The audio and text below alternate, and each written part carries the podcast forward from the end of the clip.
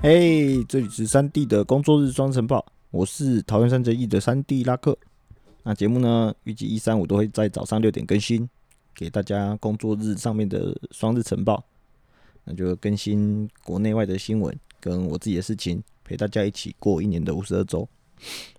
那今天是四月二十五，二零二二年十八周的第的星期一。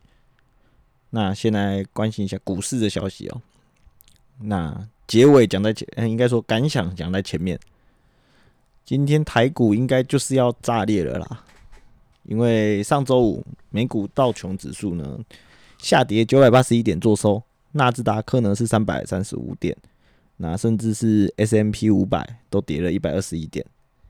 那当然连带的呢，我们台积电 A D R 也是无可避免哦，下跌了一点九八块的美金。那这个美金呢，大概是二点零三帕的跌幅哦。因此啊，在美股的大盘以及台积电的 ADR 呢，这种盘势下来，我觉得现在还在那边参考上周台股大盘还有没有站在均线以上，或者是站在什么技术线上面啊，那就是太愚蠢了。毕竟想，我觉得常讲嘛，股票是这样子哦，你体质好，很会赚钱，然后很有前景那种标的哦，它是不太不不一定会马上就有反应的哦。但是呢，只要大家很恐慌哦。那或是全球的股市哦一直在重挫，那下跌是肯定的啦。那因此呢，在上周美股的大盘就可以让大家看到说，哦，这样大幅的修正呢，现在对于台股而言，我自己啦，我会觉得能想象的已经不是会涨还是会跌这种事情，而是说哈，以台积电为例，在失去所有的支撑的情况下，所谓弯腰会捡钻石嘛，那现在是要多弯才捡得到钻石哦。那台积电上个礼拜五还是在成交值的第一名哦。那尽管啊，我在上礼拜一的时候就一直说它会跌破五百五，然后我要分批进场啊，然后结果硬是被打脸啊，整个礼拜的屹立不摇在五百六十块以上啊，仿佛把我八成智障，然后害我还偷偷都不敢讲台积电的事情哦。不过呢，在礼拜五的时候也算是还我公道了啦，可能是有人偷看答案或什么之类的，再次又跌破了五百六。然后收在五百五十八块，那也因此失去了所有均线啦。那特别要讲的是哈，在三大法人的部分呢，投信呢也已经加入了卖超台积电的行列，应该是连续卖超了四天了。那近期呢，大家想到他前阵子哦，越跌越接哦，一直被说接的满手血，然后结果有人又说什么投信我大哥什么之类的。不过呢，现在已经没有了，连投信都在卖了。那实在是，其实这样的盘势，很难想象哦。今天的台积电哦，到底谁要来当支撑哦？总不可能散户来当支撑嘛。那也让我想到，我之前有有跟大家分享一个分批进场的方法嘛，从五百五十元下去嘛，然后五百四、五百三、五百二、五百一，然后我大胆的预测不会低于五百。那看，其实呢，看着现在的盘势哦，除非今天啊是什么开低，然后就走高硬支撑哦。不然哦，其实也让我不由得紧张起来哦。我这个呃分批进场的的方式到底对不对啊？那其实同步的也让我想到啊，两年前啊，因为疫情刚爆发啊，美股好像是连续三天还几天的熔断吧，然后台股就跟着一直重挫。那时候我也还没开始玩股票，所以没机会亲眼见证哦八五二三点的台股。那其实呢？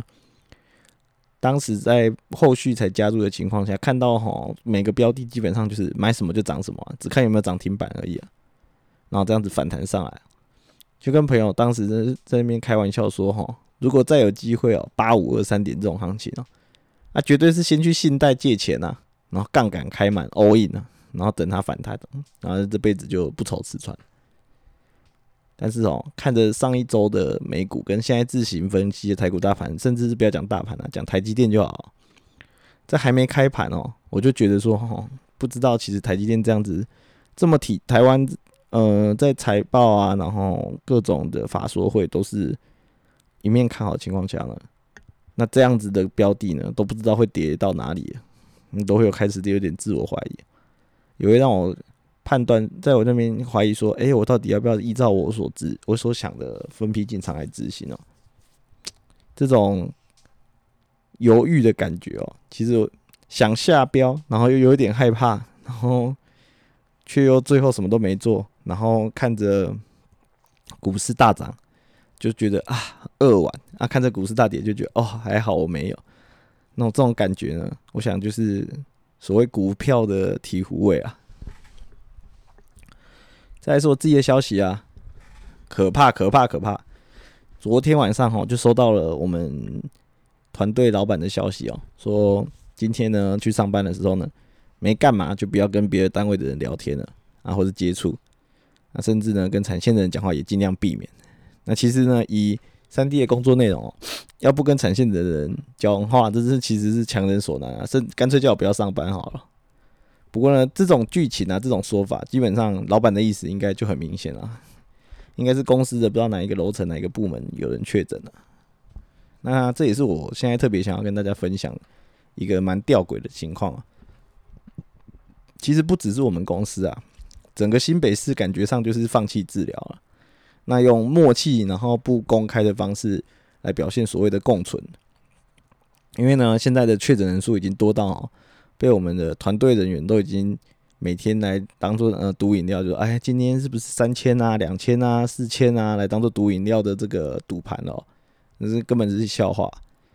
这种人数已经破千的情况下，根本就没办法去控管所谓的主机，没办法再像之前那样子哦，公布一张图就说哪里有人确诊，哪里没有。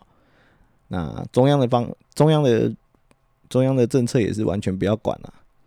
那因此呢，现在以我们公司为例啊，我想啊，就算有人确诊哦，那也就是把他相关接触全是一圈的人哦，全数抓去 PCR 了。那没事就当做没事啊。啊，有事的话哈，其实我现在也没遇过，不知道会怎样。那不知道会不会要在家工作啊，还是怎么样的？不过呢，现在就看得出来，公司的心态就是哦。不停下生产为第一要素啊！我要生产啊！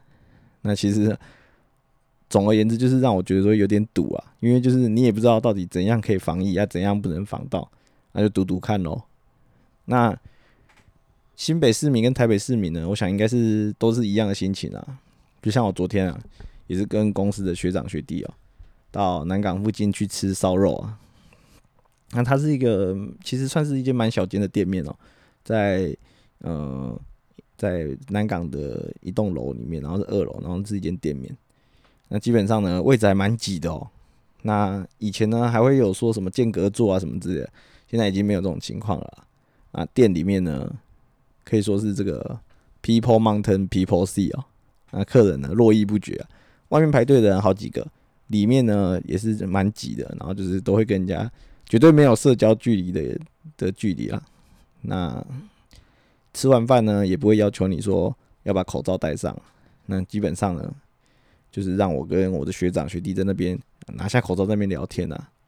那现在有一种，除了路上呢，你会看到大家会默契的戴上口罩。那其他的时候，其实我觉得好像有点大家也不管。抽烟的也是在路边就把口罩拿下来抽啊。因此哦，我觉得疫情这件事情哦，我不知道其他县市怎么样了。